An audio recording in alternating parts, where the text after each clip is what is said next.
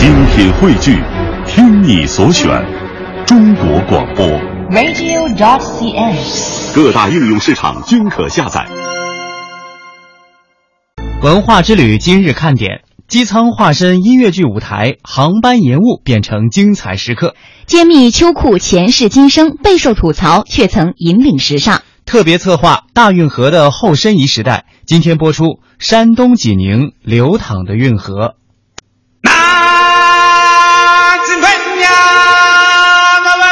妈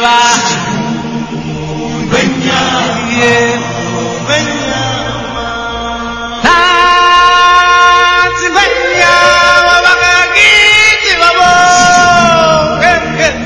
探寻文化渊源，感受文化魅力。听众朋友，大家好，这里是中央人民广播电台香港之声数码广播三十二台的文化之旅节目，我是谢哲。大家好，我是曼斯。这个旋律大家一定不会觉得陌生，它是著名的呃迪士尼动画《狮子王》的主题曲。同时呢，这部动画曾经是这个百老汇舞台长演不衰的一部音乐剧，直到今天啊，上演的次数已超过了好几千场了。那么由英国艺人艾登·张作曲，根据电影改编的《狮子王》音乐剧，从1997年7月首演，十月开始常驻美国百老汇公演之后，就获得了呃很多的好评，也是世界前十大票房音乐剧之一。那么，朋友们，你们有没有畅想过，将来有一天，当你在搭乘航班的时候，音乐剧的原班人马就坐在你身边，现场来一段激情澎湃的演唱呢？尽管这听起来有点不可思议，但是这样的场景还是真实的发生了。就在不久前，音乐剧《狮子王》的原班人马结束了澳洲布里斯本的演出，搭乘澳洲航班的飞机飞往悉尼。在这个旅行途中呢，大家都感到非常的兴奋。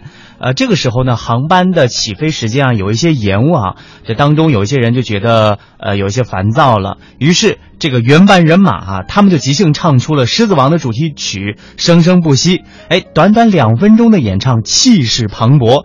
这乘客也有幸听到了最近距离的现场完整演出。这是最真实的现场版啊！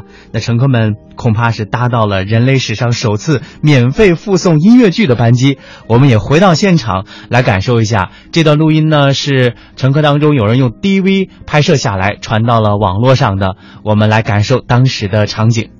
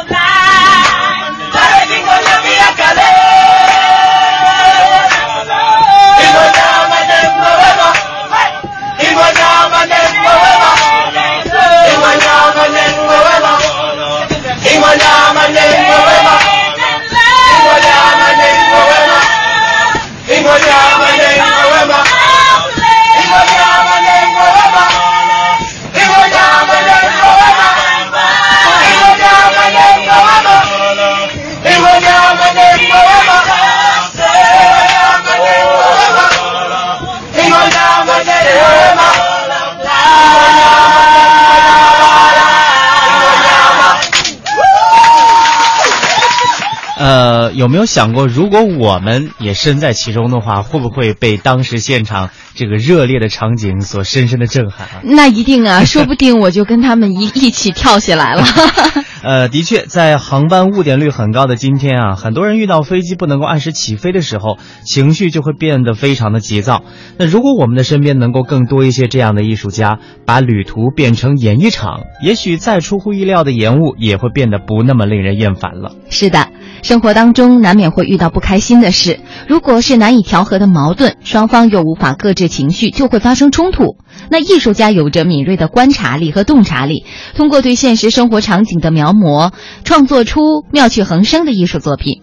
那最近呢，有一段音乐家用乐器吵架的视频，在网络上是狠狠地火了一把。音乐家利用不同乐器的音色、音质的差异，以及演奏时节奏和力度的把握，畅快淋漓地大吵了一架。很多网友感慨，用这样的方式吵架，精彩、文明、环保，还高大上。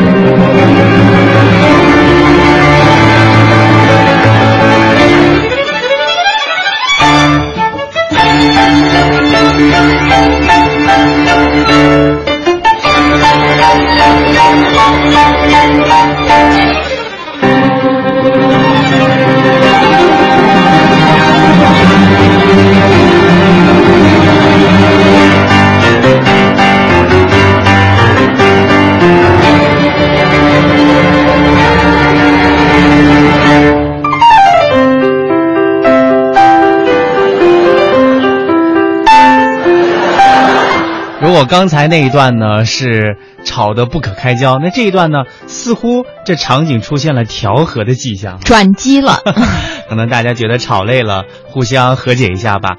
的确，这个艺术啊，总是有这样的魅力哈、让我们能够还原到现场来感受到，呃，大家吵架时候的这个场景。也希望，呃，我们听到这样的一些艺术家的这些用心之作的时候，也能够会心一笑。在遇到一些不可调和的矛盾的时候呢，也能够采用一些比较婉转的、委婉的，或者说艺术的形式来表达心中的这些呃激烈的情绪。当我们走出国门，当我们走入世界，世界是什么样子的？让我们去欧洲文化之都徜徉一日，随后去巴赫诞生世界名曲的咖啡馆小坐。让我们去法兰西翻翻葡萄酒圣经，再去维也纳金色大厅感受它的辉煌与伟大。当我们用东方的眼睛打量世界，世界是这样的。聆听中国与世界。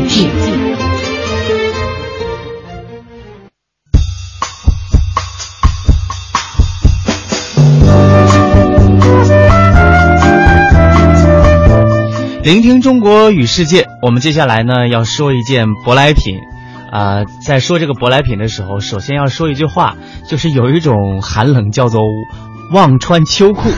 这对于很多香港的朋友，如果选择在这个时候来到内地啊，说不定就会有这种感受啊。嗯嗯嗯，那秋裤到底是什么呢？这个问题看上去很简单，但是却远比不穿秋裤要复杂的多哈、呃，我们说秋裤呢，在英文当中叫做 long underwear 或者是 long johns。从字面上来说呢，呃，可能这个第一种啊比较好理解。嗯嗯嗯嗯，就是在底下那一层的长的穿的东西是吧？嗯嗯，但是呢，为什么秋裤还被称为叫做 long johns 呢？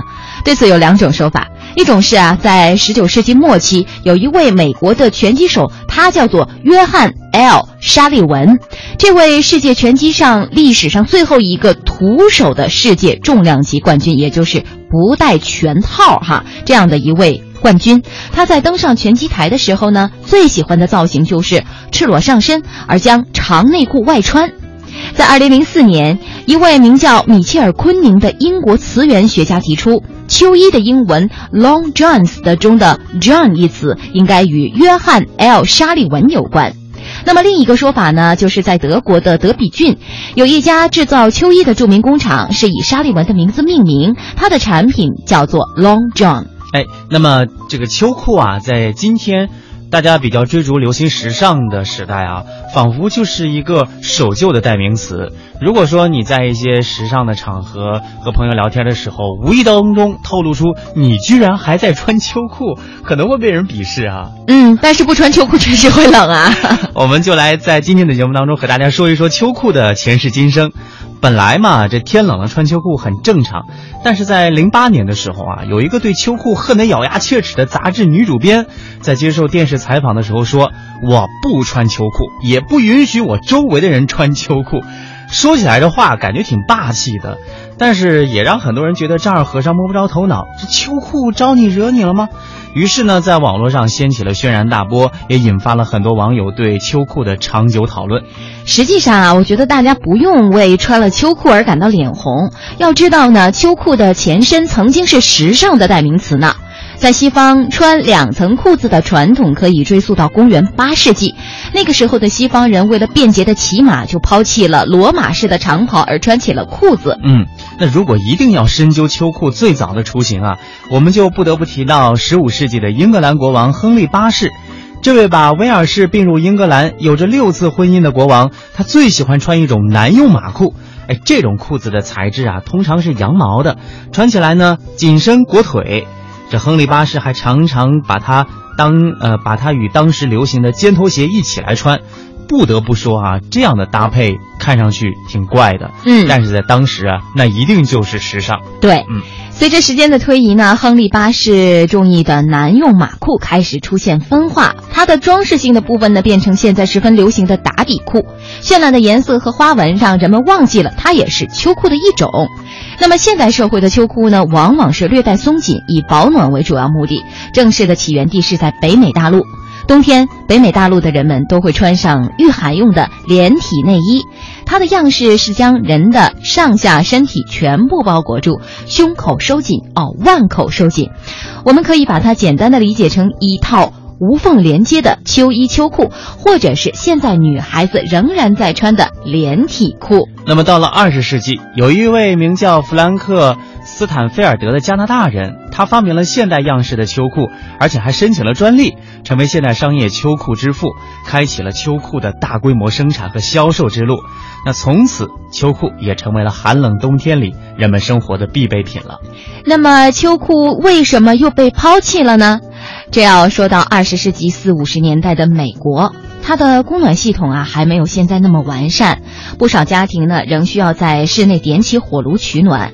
那时他们在室内也会穿秋衣秋裤或者是连体的长衫裤，有人睡觉的时候还要戴睡帽。哎，这个场景可能很多人在一些老的影视剧作品当中还见过。是的，是的。那他们洗澡的频率呢，也是远远低于现在。因为啊，准备热水是一件不小的麻烦事，再加上洗澡后呢，头发要结冰等问题，他们也没有每天洗澡换衣。嗯，但是随着时代的发展呢，欧美国家的供暖系统日趋完善和发达，欧美人逐在逐渐的不再需要穿着秋衣秋裤来保暖了。即便是在比美国更寒冷的俄罗斯和北欧国家，穿秋裤的人也越来越少。一双长靴，一套及膝的大衣外套。足以应付在建筑物与汽车之间的短暂步行。那么，这种着装也便于人们在冷热交替的环境里穿脱调整。嗯，那在接下来哈，说到这个问题，可能大家感受不是很强烈，但是对于西方的朋友来说呢，也许哈真的会遇到这样的问题，就是穿秋裤对毛发旺盛的西方人来说，会感觉到不适。嗯，大家可以想象一下哈，嗯，因为人类的腿毛它生长的方向呢是向下的，而紧绷贴身的秋裤在穿着的时候需要把毛发朝上拉动，这个动作可能会对这个腿毛比较密集的人来说，体会感觉不爽。但是对于东方人，呃，普遍的这个毛发系统还是比较适度的，嗯所以可能这种不适的感觉会更清淡一些。但是，嗯，你可以将这样的不适理解为你的秋裤里面还裹着一条纯毛裤。那此外呢，对于时尚的追求哈，也是人们逐渐放弃秋裤的一个重要原因了。毕竟呢，秋裤是将人们啊、强健靓丽、性感的小腿弧线彻底淹没在一片臃肿当中。如今呢，中国的年轻人受到时尚潮流的影响，站在了秋裤的对立面。但是因为妈妈冬天必须穿秋裤的唠叨，开始说不了。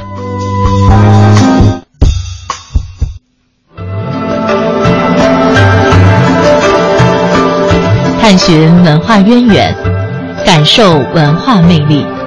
中央人民广播电台香港之声，文化之旅。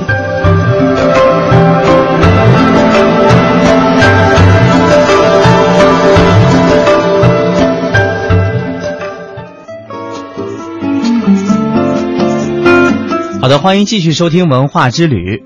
今年六月二十二号，中国大运河申遗成功，成为我国第四十六四十六个世界遗产项目。贯穿中国南北的运河，这次申遗点遍及了八个省市的二十七座城市。绵延一千多公里的大运河是我国唯一仍在活着的线性遗产。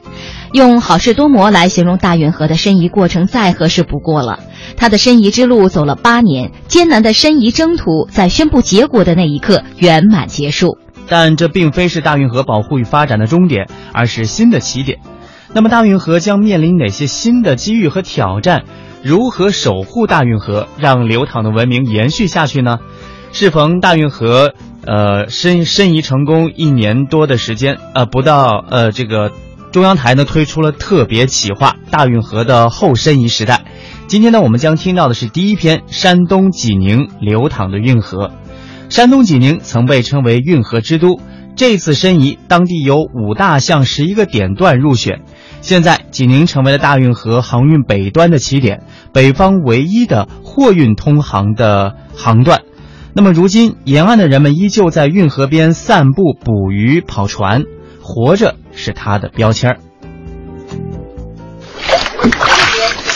山东济宁鱼台县渔民齐大爷划着一叶木船，横穿大运河河道，到了这片相连的孟楼湿地打鱼草，这样一天能省下几十块喂鱼的饲料钱。齐大爷停了船，跳到渔民老张的机油船上，捡了他刚打的莲蓬给记者，三人边吃边聊。啊，以前我记事儿他们都是上济宁的那会儿都是帆船嘛，木船那帆船都是走这个河，是拉纤儿的，他也没有这个机动船，都是拉纤船，到人家河沿上地方拽着拉拉纤，跟纤夫一样的嘛。现在人都大车了，谁拉也拉不动了。以前在小呢，我那十来岁上就是想让俺的水下湖这地方没有这么多脏气，像俺这下湖不用带水，就是你直接喷着就喝，那真是很清。我下网去，哪个逮鱼我都看见了，很清。这里是大运河的北方河道。有些年景免不了天旱水少，比如今年。几年前，这里的水因为富营养化，有阵子还是红褐色的。二零零七年，孟楼湿地开始退耕还湖，开发疏浚河道十公里。如今，渔民老张、老齐又能在这里打鱼、摘荷叶、打莲蓬。他们说，只要有水，就有希望。我要要上岸打的话，然后就是开开用用高拉，用什么都可以够够够的。一般正常都是咱找着小船去，到跟前就自己让手来上拽。划着木船的老齐完全不知道大运河申遗，这只是他家旁边的一条河，他打鱼草要经过的地方。已经换了机动大船的老张清楚申遗这件事儿。他说：“现在你来，我们在这打鱼；明年再来，就有船在这等着拉旅游的客人了。你要明年再来的话，到时候进好船在那等着。哎，你看我的船都闲着不了，你到时候不不用逮鱼了，你找着找船也不用下雨了，你下雨溜一圈还得五十块钱的。你那不都是经济收益啊？济南的他们那青岛的都是要莲蓬，我头前给发了几箱，就是他根本就我都不都不知道那么大的莲蓬。横穿微山湖的京杭运河有东西两条航道，老张老齐家附近的是湖西的航道。相比湖中的水波声、鸟鸣声，河道边一处码头发着隆隆的装卸货物的噪音，这种声音成了和船主老贾一家交谈中没断的背景音。老贾这趟船已经跑了一个多月了，从济宁微山到徐州，再到苏州，然后返回，运砂石这些建筑材料。船上设施几乎和家里一样，电视、空调、灶台都有，就是要多用一台发电机。家跟咱家是一样，一年四季的是吧？船就是家，不吓人。看外面刚才有只公鸡和这个小狗狗都是您养的，是吗？是的。哦，讲 要狗吧，就觉得叫他看看家的嘛，就怕有贼哟，呃，鸡养着玩的。鸡的鸡的是鸡的大鸡大的。就是船上新着吧，就是说，呃，叫他叫叫了，怎么的了？船上最辛苦了，睡得好好好好的，说歇活了就歇活了。我们就是辛苦的两个钱吧。看下风大风大雨，他罩着你了，你也得过。那有没有赶上过天气？干，那还能不干？用了这么几十年的船了，还有不干吗？那那时候也是害怕，就危险，就是怕遭着人家的船了，也是害怕，害怕害怕。过闸是整个航运中船主最担心的环节。检查站收费，过闸时间不定，有时还堵船，一堵堵上十天半月。呃，我们这一趟堵了半个月，在那地方，吃喝都有卖的，有小小小货船。一直在河上那么飘着，会觉得没劲吗？那这这大运河等大一等大的时候，比比一个庄上人都多，两个船一帮，两个船一帮，船一千多条船在下边等。有没好就几个人打打牌，就不在家。就是在大运河这条河道上跑。呃，对，一直在大运河上跑。那您知道他今年有申遗呀？有什么？申请世界文化遗产。哪有什么文化遗产？没有。就是这样，从古至今南来北往的船，诠释着大运河的生命活力。在济宁城区的老运河边上，济宁市文物局副局长杨一堂讲着运河和济宁的故事。虽然城区老运河段不是申遗河段，如今也治理清淤，做成了城市景观带。大运河申遗成功，杨一堂的自豪和喜悦自不用说。他告诉记者，以后就得按世界遗产公约来保护了。大运河申遗只是三分之一的河道和一些点段，整条大运河还长着呢。过去的很多的文化遗产呢，都是凝固的，或者是它叫历史遗迹。现在呢，我们大运河还是流动的，为为人民造福的一条大运河。正是流动的大运河，让世界文化遗产在这里不再只是文物部门的事儿，因为它至今都还是南北重要内河航道。济宁市港航局局长玄志祥说：“大运河申遗采访的不少。”但很少有人会找到他们。但是没有运输，哪里还叫运河呢？利用应该说是最好的一种保护。这个现在社会上也有一些观点，认为申遗成功了，很可能对运河的利用可能会会产生一种冲击和影响。哎，认为把它保护起来，像封存起来，放到保险盒了，哎，那也许可能是对它一种保护。但是我不这样认为，申遗包括成功之后啊，也不能作为一个古董一样存放起来。来发挥它更大的本身的应有的一种价值。当然了，对一些特殊的区段，我们要增加一些保护设施，发挥它的作用，才能使人们了解到它的真正的价值。运河运河嘛，不运怎么能叫运河呢？对于大运河，称它为文化遗产，不如叫文化继承。大运河的水还在流淌，还在继续讲着它的故事。一天门，南门口，老运河，长又长。纵览文化志，把握每天文化播报。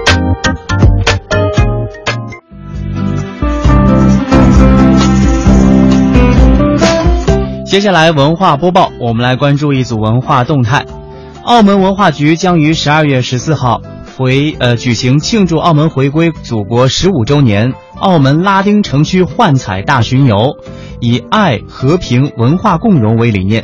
借着全城热烈欢腾庆祝回归的时刻，把来自不同国家地区的本地和外地一团牵系在一起，与本澳具有拉丁韵味的街区携手演出，带来一场难忘的文化交融之旅，来呈现年度庆典全程 Viva 的美好寓意，喜贺回归。本届大巡游以一场天际派对为故事主线，讲述一个在遥远的星云系里孕育着一群流传着。呃，古独特古拉丁文化的外星生命，由于科技高速发展所衍生的影响，其世界失去了色彩和光芒。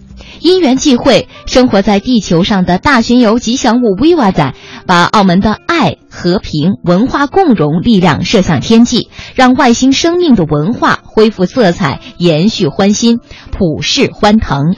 澳门文化局于十一月二十三号下午在。这个仁慈堂婆仔屋特别企划，澳门拉丁城区幻彩大巡游 “Viva 仔天际启航”新闻发布会，并举行 “Viva 仔天际启航”仪式。会上首播了大巡游宣传片。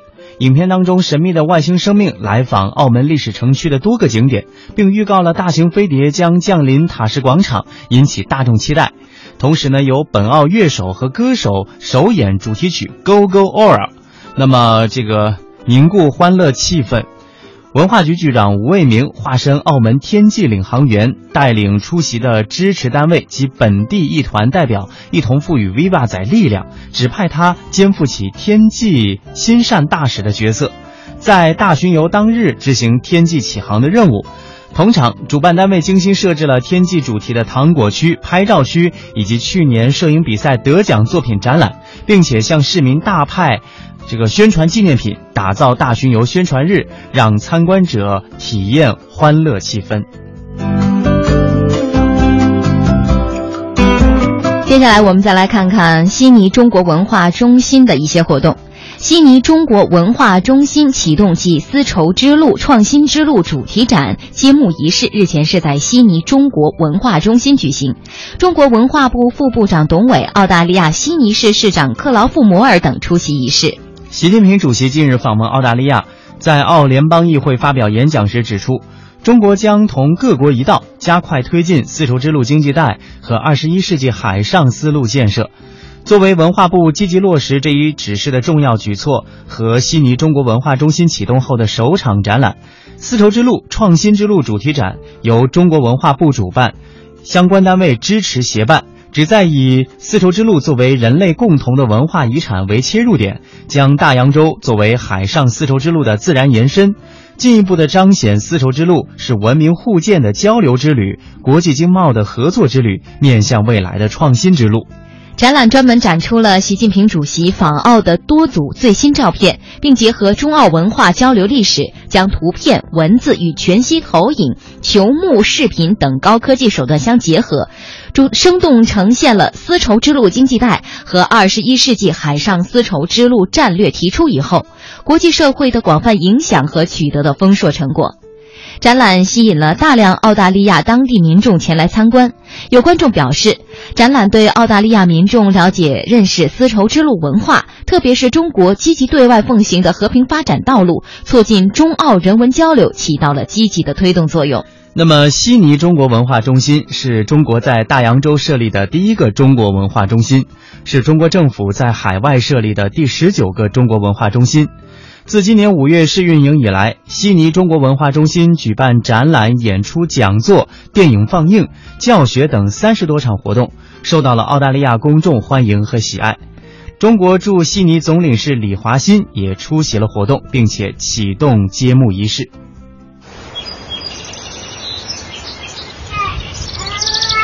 宝宝往前走，迈腿，一，哎二。迈腿，好。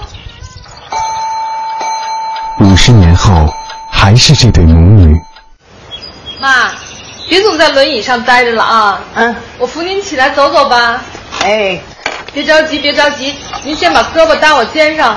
好好好。然后再挪腿。嗯，好。对。您扶我走出了我人生的第一步，请让我扶您。走完您的人生路。时间都去哪儿了？还没好好看看你，眼睛就花了。柴米油盐。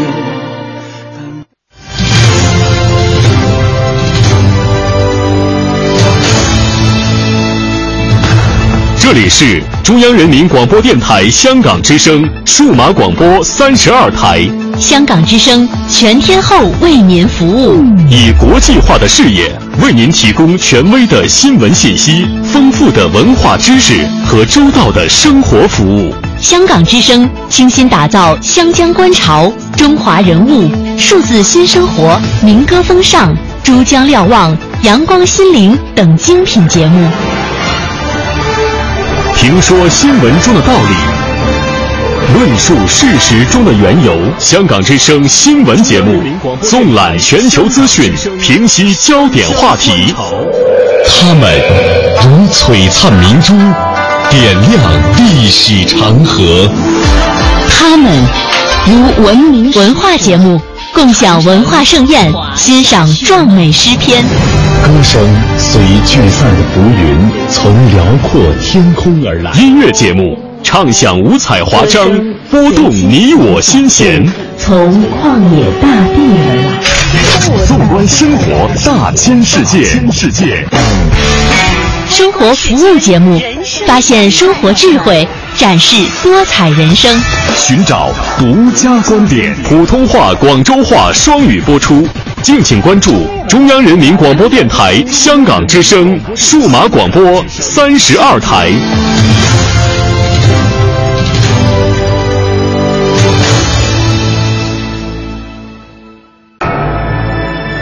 这是一个坐标，经度纵横五大洲，纬度连着古与今。这是一颗水珠，迎着阳光折射不同的语言与文明。打开沟通与对话的大门，感受智慧的神奇与伟大。文化之旅，文化之旅。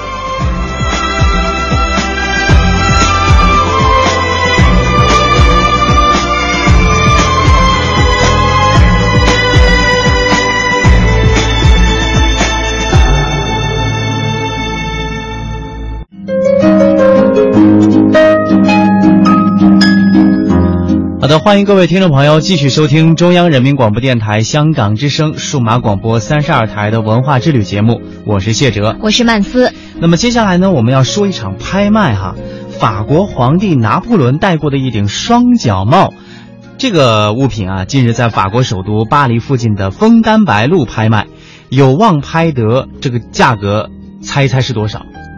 不要卖关子了，猜不到。我告诉大家是二百万欧元。嗯，这这约合美元是二百五十一万啊。那专家介绍，这顶帽子估价约为三十万到四十万欧元，也就是三十八万到五十万美元之间。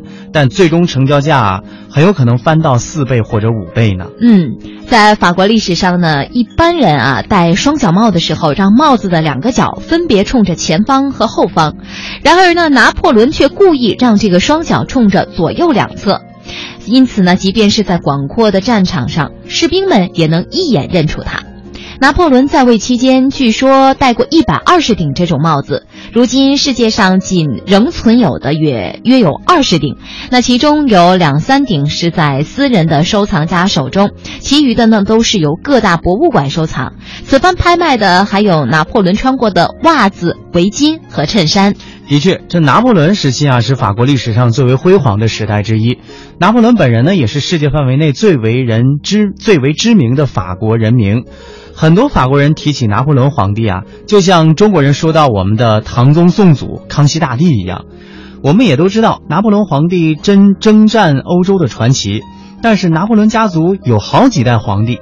有多少人知道拿破仑二世和拿破仑三世的故事呢？拿破仑二世究竟做了什么？三世为了现代法国的城市规划打下了坚实的基础，那又为什么会被当时的人们所唾弃呢？那接下来，北京大学法法语系主任董强教教授将为我们讲述拿破仑家族的传奇。当我们走出国门，当我们走入世界，世界是什么样子的？让我们去欧洲文化之都徜徉一日，随后去巴赫诞生世界名曲的咖啡馆小坐。让我们去法兰西翻翻葡萄酒圣经，再去维也纳金色大厅感受它的辉煌与伟大。当我们用东方的眼睛打量世界，世界是这样的。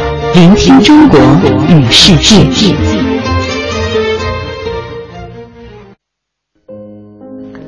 各位朋友，大家好。呃，现在我给大家讲讲拿破仑的一些故事。拿破仑呢，是在我们国家啊最著名的一个法国人。就是你要问一个人知道哪个法国人，他很可能第一个想到的就是拿破仑。根据调查呢，就是他的是在中国知名度最高的一个法国人的人名。我们也知道他一些事儿，比方说滑铁卢啊，比方说他是法国皇帝等等。前一阵子我有个朋友是个搞建筑的，他去了法国，回来以后很激动，就跟我说在法国有很多好建筑，说是拿破仑时候留下的。我就问他是哪个拿破仑，是一世还是三世？他就懵了，说拿破仑还好几个，啊，不光一个。哎，一般人心目当中总觉得只有一个拿破仑，所以呢，咱们就围绕这个拿破仑家族这点事儿，咱们今天来谈一谈。从一七九九年发动乌越政变建立执政政府，到一八一五年的兵败滑铁卢，拿破仑统治法国只有十几年的时间。然而，他却是法国历史上最为著名的一位皇帝。这个身高不足一米七的男人，为法国的发展奠定了坚实的基础。人们都知道他是一位卓越的军事天才，多次击败保王党的反扑和反法同盟的入侵。然而，他还是一位名副其实的数学家和文学爱好者。在拿破仑的远征军中，除了两千门大炮外，还带了一百七十五名各行业的学者以及成百箱的书籍和研究设备。在远征中，拿破仑曾下达过一条著名的指令，让驴子和学者走在队伍中间。数学界著名的拿破仑定律就是由他创造的。这个拿破仑一世呢，就是这个拿破仑家族的这个最辉煌的这个人呢，大家都知道他一些小故事，比方说他是科西嘉人啊，然后呢他是有屡屡战功，所以他是一个非常就是著名的而且辉煌的一个皇帝。他在他的之下啊，法国的国土啊非常的大啊，因为他是可以说是法国之前都没有出现过这么一个厉害的皇帝啊，所以呢，他等于说。一直是法国人的骄傲，也是法国人的痛。为什么呢？就是说他是一个法国人无法控制的这么一个巨人，也是一个狂人，也是一个疯子一样的人啊。所以呢，他已经超越了这个法国人的本身所拥有的那个本来的那个格局啊。所以拿破仑是个非常神奇的一个一个人物。但是呢，拿破仑他本身呢，就是在。娶了一个一个著名的皇后呢，叫约瑟芬皇后啊。他跟这约瑟芬皇后呢，他没有孩子，所以他当了皇帝以后啊，他就想一个非常重要，就是有谁来继承。因为按照法国的规定啊，就假如你没有长子啊，没有孩子的话，哎，那你的兄弟的孩子啊，根据他的长幼啊来接你的班。结果呢，拿破仑有个弟弟，拿破仑弟弟的长子呢，很不巧啊得病死了。所以呢，这个时候拿破仑就开始担心了，说到底有谁来继承我？我既然建立那么大的工业啊，那这个时候呢，我必须有人来继承。所以呢，他就想，他就废掉了这个约瑟芬皇后，又娶了一个皇后。这个皇后呢是个奥地利的一个女的，是个公主。当时呢，好多人就是劝他不要做这个事儿，他就说我必须做，而且甚至给自己找了个借口，说我只不过是借一个肚子用一用，生个孩子。当时有个著名的话叫“为娶其腹而已”，我是只不过娶她的肚子，啊，所以呢，后来呢，就是跟这个奥地利的公主呢，叫玛丽路易斯，哎，还真的生了个孩子，这个孩子就后来被称为拿破仑的二世。一八一三年，拿破仑一世在莱比锡会战中战败，第二年，反法联军进入巴黎，法国元老院废除了拿破仑一世的地位。拿破仑一世在枫丹白露宣布退位，在退位诏书上，他希望由罗马王，也就是他的儿子即位。然而事与愿违，登上王座的并不是拿破仑二世，而是路易十八。在这之后，拿破仑二世一次次被推上王座，又一次次被赶了下来。实际上，他从没有真正继承过皇位。拿破仑二世在临死前感叹道。拿破仑家族留给我的政治使命实在是太重了。这个拿破仑二世啊，非常悲惨。为什么呢？他一生出来的时候，拿破仑很高兴，一下子给他封了当国王、当罗马王等等，给他好多领地。但是呢，后来因为拿破仑不得不啊离开巴黎，他逃离巴黎的时候，他就对外宣布说：“我走了，但是我儿子接替我。”所以呢，当时呢，这皇帝呢就是拿破仑二世就登基了，但按现在的说法就是被登基，他是小孩儿啊，而这个登基他就待了四天啊，完了以后就复辟了，所以呢他就不能当皇帝。后来呢，你们也可能也听说过，拿破仑呢反扑啊，有一次就是成功的一直又从南方打回巴黎啊，然后呢，甚至一路上受到欢迎，他就叫百日又做了一百天的皇帝。这个时候他把复辟的国王给赶走了，但是后来彻底兵败以后，他再也没有回转余地。在他再次逃离这个巴黎之前呢，他又让他的儿子登了一次基，啊，那次呢他只待了十几天，啊，所以加在一起，这个拿破仑二世啊，连二十天的皇帝都没待到，而且他当时特别小啊，就跟我们的末代皇帝溥仪一样，当时他特别小，但是他的故事呢比末代皇帝还要惨，而且呢没有人知道他为什么呢？因为他后来。马上从法国就消失了，他被他的奥地利的祖父给接走啊，就是而且接走以后，由于他是拿破仑的孩子，人家都怕他，因为拿破仑在整个欧洲啊打了太多的仗，而且征服了太多的地方啊，死了太多的人当地，所以都怕这个他的儿子会阴魂等于说回复回来，所以呢对他都特别压抑压制着他，等到这个孩子长到了十六七岁的时候，人家才告诉他。他是拿破仑的儿子，他都不知道是拿破仑的儿子，啊，生怕他去产生出野心，而且呢，那个时候呢，他读到了拿破仑给他的遗嘱，拿破仑给他遗嘱里头啊，写的还非常那个振奋，说你一定要，你作为你是法国皇帝的儿子，你一定要啊振兴法国什么等等等等，哎，那个时候呢，周边一些国家还请他去当国王，比方说荷兰呐什么这些小地方请他去当，他还不去，他说我是法国皇帝的儿子，不去，哎，结果呢，到了二十多岁了以后。得了病，得了肺结核。这肺结核啊，在当时也算比较严重的病，但是要治呢，也能治好。结果呢，当时的奥地利御医呢，当做肝炎来治了，就给治死了。所以呢，也许是因为无知啊，也许因为当时医学不够好，但也许是有人蓄意谋害。所以呢，他呢，在二十几岁的时候就死了。所以这个皇帝谁都不知道，拿破仑二世，在他死之前，他还说了一句很悲哀的话，他说：“在我出生。”到去世之间就是个巨大的零，什么都没干成，是个零，我什么也没做成，图为一个著名的皇帝的儿子啊。这是拿破仑二世的故事。接下来有个拿破仑三世，这个三世他是做了很多事情。这个三世呢是拿破仑的侄子，也就是什么呢？他是拿破仑的弟弟的第三个儿子，本来轮不着他就是继位的，但是呢，由于第他这个拿破仑弟弟的长子早就死了。然后呢，第二个儿子和他呢一块儿得了这个麻疹，结果得了麻疹以后呢，这个第二个儿子也死了，他呢幸存下来。所以在这个时候呢，他当时在这个复辟和共和国的时候呢，他就不不得不逃亡到英国去。然后等到复辟的不行的时候，他就趁机回到法国，而且是受法国人的这个拥护。为什么呢？他在名正言顺的是拿破仑的继承人，因为只有他们家里只有他。所以呢，他很容易的就当上了法国第二共和国的总统，而且的得票率非常高。但是后来他就不甘心当共和国的总统啊，到了一八五五二年的时候，他就政变以后呢，他就担成为法国的皇帝啊，从此一直待待了十八年的皇帝，到一八七零年。一八七零年的时候，他跟普鲁士，就是现在德国打仗，结果呢败给了德国啊，在色当战役。败兵败色当，最后呢逃亡英国，最后死在英国，比较惨。这个拿破仑三世啊，他呢是在在这个整个历史上跟他这个拿破仑一世呢，他的受到的这个评价是完全不一样。这个拿破仑一世呢，在很多人心目中是个英雄，尤其在一部一些浪漫主义者眼中啊，大家也许读过这个法国的这个叫著名的小说家斯汤达的《红与黑》啊。《红与黑》里面有个主人叫于连啊，于连就特别崇拜这个拿破仑。我们知道雨果啊，写《悲惨世界》的雨果，雨果心目中啊，这个拿破仑一世是个他心目中的巨人啊，能够改变世界、改变人的命运等等是。但是雨果呢，跟拿破仑三世是同时代的啊，他呢就特别恨这个拿破仑三世，他经常说拿破仑一世是伟大的，拿破仑三世呢是渺小的，所以叫。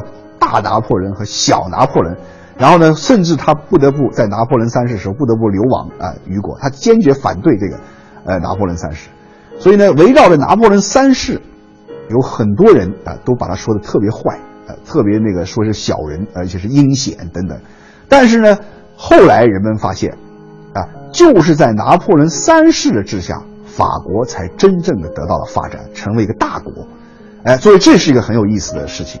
为什么人们会把拿破仑三世看作是一直说他是用否定的眼光来看他啊，说他是个坏人，把拿破仑一世说是好人，而而实际上呢，他又促进了法国这个发展，那到底是怎么回事呢？原因呢，有当然是各种各样的，但是呢，有一点啊，就是拿破仑三世他做了皇帝，他不得人心，他是从我们现在说角度来说呢，他是倒行逆施啊，就有点像中国这个袁世凯他想当皇帝一样，他已经不受当当时的这个就是人的一种拥护，就觉得当时人认为这个历史的发展啊，已经到了到了民主时期，要有共和国，要有议会，这时候出现一个皇帝，他是一种倒行逆施，是一种倒退啊，所以呢，雨果反对他，还有一个伟人也反对他，谁呢？马克思，马克思就把拿破仑三世嘲笑成是一个相当于拿破仑一世的一个什么呢？山寨版。他们两个，你想，一个是雨果，一个是马克思，这两人都不喜欢拿破仑三世，所以呢，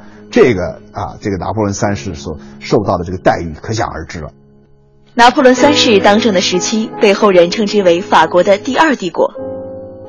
虽然没有一世时期的鼎盛与繁华，但是相对于二世来说，也算是天壤之别了。人们对于拿破仑三世的评价可以说是褒贬不一。有人说他是欧洲最出名的饭桶皇帝之一，也有人赞赏他打开了现代法国的前进大门。有意思的是，他在军事上虽然远不及他的叔叔拿破仑一世，但是在艺术上却有过人之处。在法国的艺术领域，有一个专业术语被称之为“拿破仑三世风格”。拿破仑三世在艺术方面的造诣与影响也由此可见一斑。在拿破仑三世这个时期啊，拿破仑三世做了一件什么事情呢？他呢就把法国推进了工业化，而且把法国的资本主义这个发展的很厉害。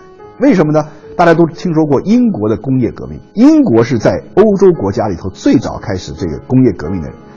这个拿破仑三世啊，早年流亡英国，他看到英国很发达，他回到法国以后一看，法国大革命以后啊，几乎老是在换政权，一会儿复辟，一会儿呃就是共和国的，也不稳定，所以呢，没有时间去发展自己的工业，发展自己的经济，所以他当了皇帝以后，就强迫整个法国要开始工业化，而且呢现代化，比方说巴黎啊。原来的巴黎几乎是中世纪留下的巴黎，很小。哎，他当时呢就任命了一个男爵啊，很有名男爵叫奥斯曼男爵。奥斯曼男爵被称为法国的城市规划师，因为获得拿破仑三世重用，主持了1852年至1870年的巴黎城市规划而闻名。当今巴黎的辐射状街道网络的形态就是他的代表作。奥斯曼男爵呢就在。尤其在巴黎的北边，拓宽了好多那个那个那个大的大街，就拓宽啊，把大巴黎的一些街道拓宽，要适合于现代的啊一个都市的交通的这么一个要求，到现在都可以用啊，这个是非常重要。巴黎的下水道系统是世界上最发达的，而这个发达的下水道系统就是由拿破仑三世让奥斯曼男爵给做的。啊，包括在雨果的最有名的这个作品《悲惨世界》里头，我们可以看到特别有名的一幕，就是这个呃让让啊让里面的这个著名的主人公啊，就通过下水道呃逃走。他是一八五二年到一八七零年之间，那个时候他就已经把巴黎变成了一个现代大都市。直到现在，巴黎人还在享受当时留下的东西，这是他其中做的事情的一部分。还有呢，他就做了一些其他一些的，就是公共的教育啊，他推广。教育啊，然后呢，发展文化艺术，所以呢，在拿破仑三世的治下，法国的工业、经济、文化、教育各方面都得到了飞速的发展。就是作为一种悖论一样，很矛盾的事情，就他是一个倒行逆施的人，其实是倒退的人，结果呢，给法国反而带来了最大的一个进步，一种工业上的进步。所以这是我觉得这是一个非常有意思的事情，就是整个拿破仑家族从拿破仑一世开始。到拿破仑三世，最后兵败色当，七十多年，所以相当于几乎是一个世纪，所以它极大的影响了这个法国的这个十九世纪发展，而且法国正是在十九世纪变成了一个非常大的、非常强的一个一个国家，不管从经济、工业还是从文化上啊，所以呢，这里面有一个非常有意思的现象，就是说一个表面上是倒退的人，实际上给这个国家带来了进步，所以呢，我们得出的一个结论就是什么呢？他的倒退。其实它是跟历史的整个的走向相比。但是呢，问题在哪儿呢？当时的法国还没有发展起一个非常好的资本主义，所以呢，拿破仑三世对历史来说他是倒行逆施，但是呢，他顺应了法国本身本土的发展要求，也就是说，他是给法国的发展做了铺垫。只有在这铺垫之后，等到法国在经历了第一次世界大战以后，那个时候。马克思主义的思想才开始广为人接受。为什么？因为资本主义已经发展到一定的阶段，人们开始意识到这种资本主义社会所会带来的一些弊病。所以呢，这个时候可以我们可以看出，当时的马克思刚说的一些话呢，它是相当于是一种非常有远见的一种思想。但是当时对法国的这个政治和当时的法国的经济来说呢，拿破仑做的一些事情反而促进了这个法国的一些基本的一些繁荣。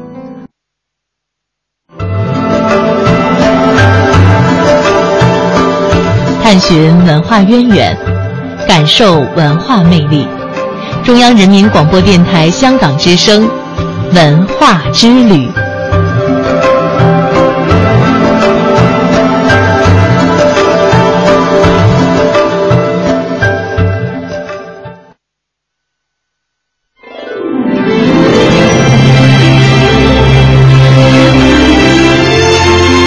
传承五千年。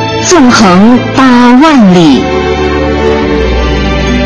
电波中的山河岁月，谈笑间的海角天涯。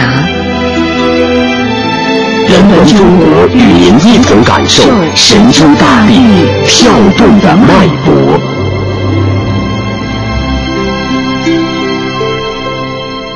青海湖，日月山。文成公主与松赞干布的祝福永远停留。沙漠戈壁上的丝绸之路，因为它的繁荣而闻名天下。但数千年中，无数铁骑征战厮杀的血腥，却容易被忘记。汉朝与匈奴，唐朝与突厥和吐蕃，北宋与西夏，上千年的逐鹿血战在这里上演。而这条丝路却并没有实质性的改变，他的肢体不论被战争如何扭曲，他的手臂却牢牢地抓住世界的东方和西方，他的精神永远不倒。自张骞开通沙漠丝绸之路，作为必经之路的河西走廊几度被战乱隔断，这时在中国的西北部。就会衍生出一些丝绸之路的支线，其中最有名的当属河南道。这里的河南是指一块位于现在青海省境内黄河以南的地域。因为著名的吐谷浑王国在南北朝时期将这条道路大规模开发利用，所以也被称为吐谷浑道。吐谷浑道可谓四通八达。向东可达北魏以及后来的北周，向南可以沿黄河南岸到达洮河上游，并由此地到达当时全国最大城市建康；向西则可以到达西域，向北可以穿过河西走廊到达柔然、东魏和北齐。吐谷浑这个神秘的高原王国，神鹰一般崛起在青海高原。他曾经与李世民的唐王朝和吐蕃政权争雄，这三方势力之间经常在青海一带发生战争。李世民对吐谷浑和吐蕃的骚扰不胜其烦，最终只好采取怀柔的和亲政策。著名的文成公主就是那时从青海湖日月山走向圣洁的青藏高原的。即使如此。三方的战争仍然在几百年的时间里绵延不息，唐朝人的自信也在这些无休止的战争中反复树立，或者被摧残。北斗七星高，哥舒夜带刀，至今窥牧马，不敢过灵桃。这首当时流行的民歌里所说的哥舒。是唐玄宗时抗击吐蕃的著名将领突厥人哥舒翰，一位生于当时西域安西的少数民族将领，却成为唐朝君臣百姓眼里的大英雄。只可惜，哥舒翰后来在安史之乱中被逼无奈，屈服于另一位胡人安禄山，而又成为唐朝君臣口诛笔伐的对象，最后还被乱军所杀。青海长云暗雪山，孤城遥望玉门关。黄沙百战穿金甲，不破楼兰终不还。虽然唐朝的文人武将们豪情万丈，但吐蕃的势力仍然趁安史之乱、唐朝动荡时占据了青海河西一带，丝绸之路一度断绝。近百年后，当动乱也使强大的吐蕃衰落时，河湟数十个州府才又重归唐朝，丝绸之路重新畅通。